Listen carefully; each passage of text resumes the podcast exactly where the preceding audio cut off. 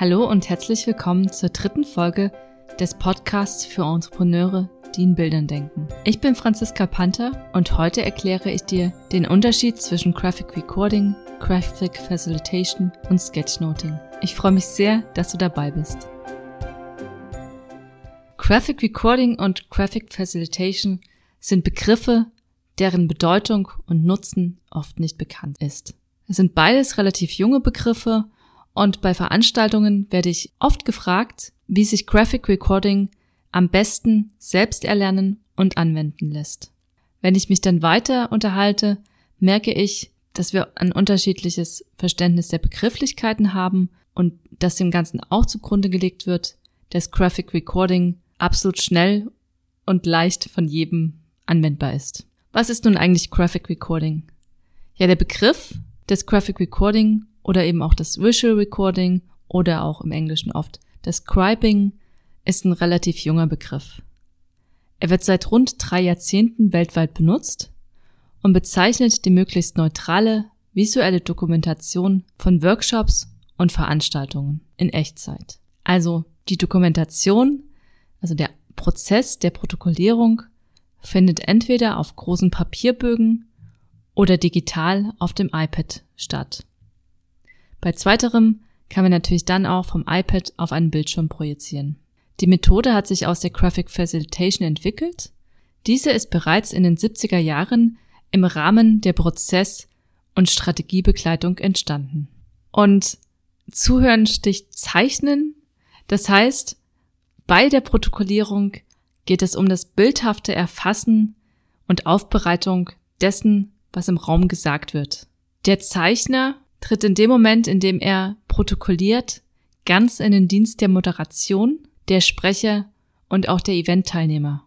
Das heißt, seine Herausforderung ist es, die gesagten Inhalte zu hören, sie dann im Kopf zu priorisieren und sie danach erst in Bildern und mit Struktur aufzuzeichnen, entweder auf dem Papier oder digital.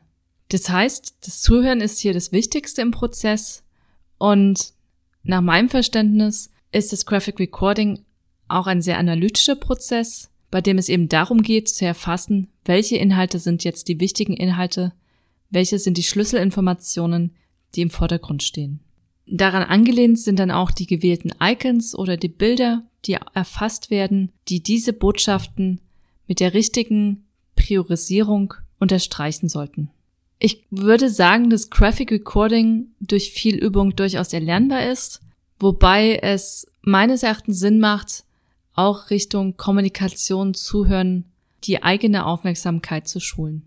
Ich selbst habe die wichtigsten Dinge äh, des Graphic Recording durch einen Kurs bei der Cara Holland, einer bekannten englischen Graphic Recorderin, gelernt. Und wie dann der Auftrag durchgeführt wird, ist sehr unterschiedlich.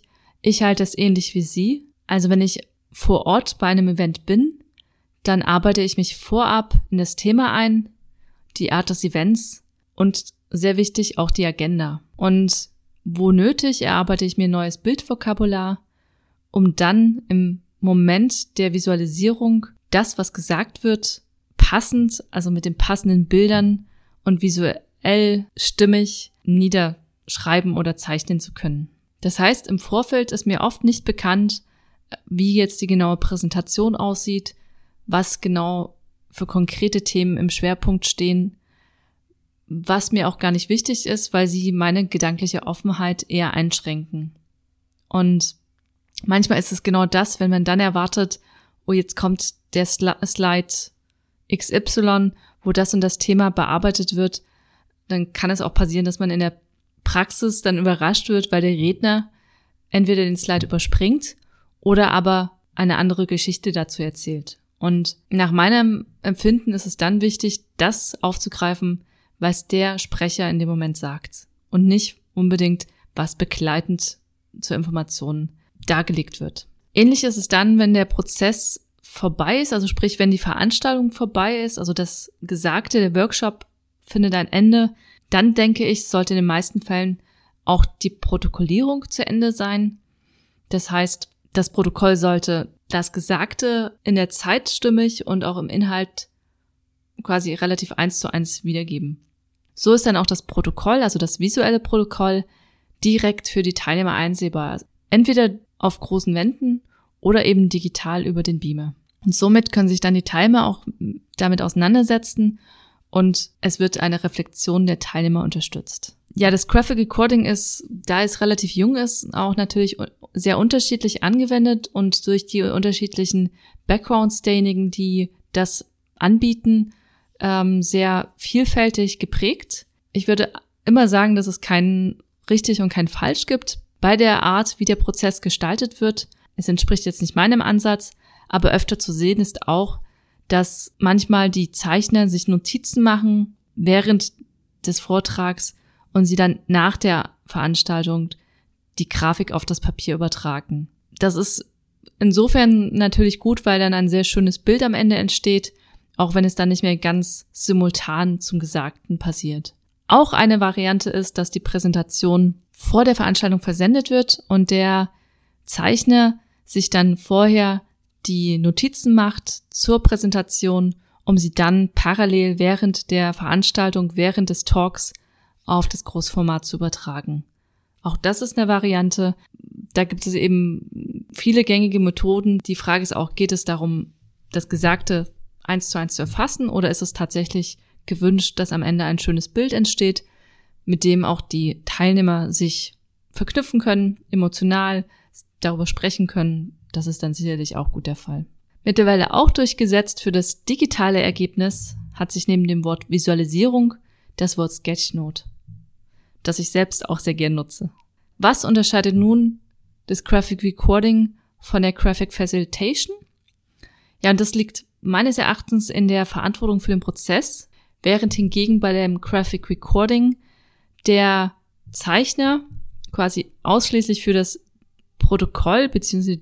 die Dokumentation der Veranstaltung zuständig ist, so ist nach meinem Verständnis bei der Graphic Facilitation die Verantwortung für die Moderation den gesamten Prozess sowie die Dokumentation bei dem Graphic Facilitator. Da das genau sehr anspruchsvoll ist und es einiges an Know-how verlangt, ähm, neben der Gruppenmoderation die Ergebnisse auch strukturiert und visuell festzuhalten, sind oftmals ausgebildete Berater, Trainer und Moderatoren in dieser Rolle zu finden. Sie sind sich der Macht der Bilder bewusst und greifen quasi auf ihre grafische Toolbox für eine effektive Gruppenarbeit zurück. Also auch ich finde die Arbeit mit Gruppen und der Moderation absolut spannend.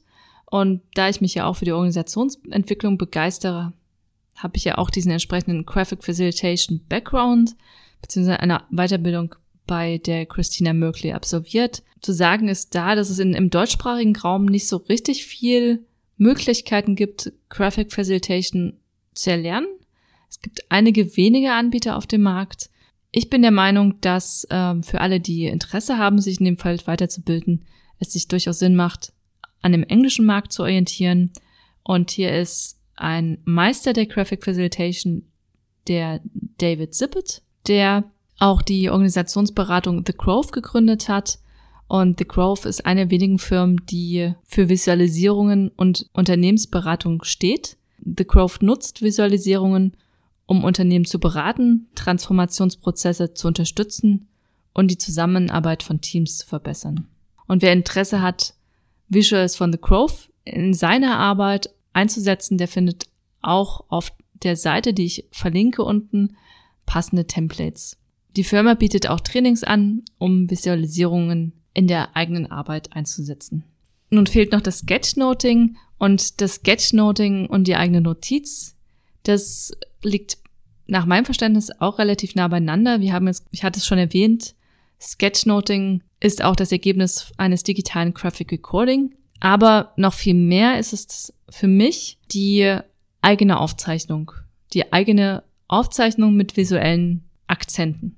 Und somit wird ein Sketchnote in der Praxis oft privat eingesetzt und hat somit auch keinen Anspruch auf eine vollständige Dokumentation des Themas, was beim Graphic Recording ja eher anders ist. Also wenn man jetzt eher von der privaten Nutzung ausgeht, da ist ja auch nicht alles immer relevant für einen, sondern man macht sich eben dazu Notizen, die für einen selbst interessant sind, während gegen bei der Echtzeitvisualisierung bei einer Veranstaltung eher die eigene Askese eine Rolle spielt. Das heißt, ich gehe neu möglichst neutral an das Thema heran.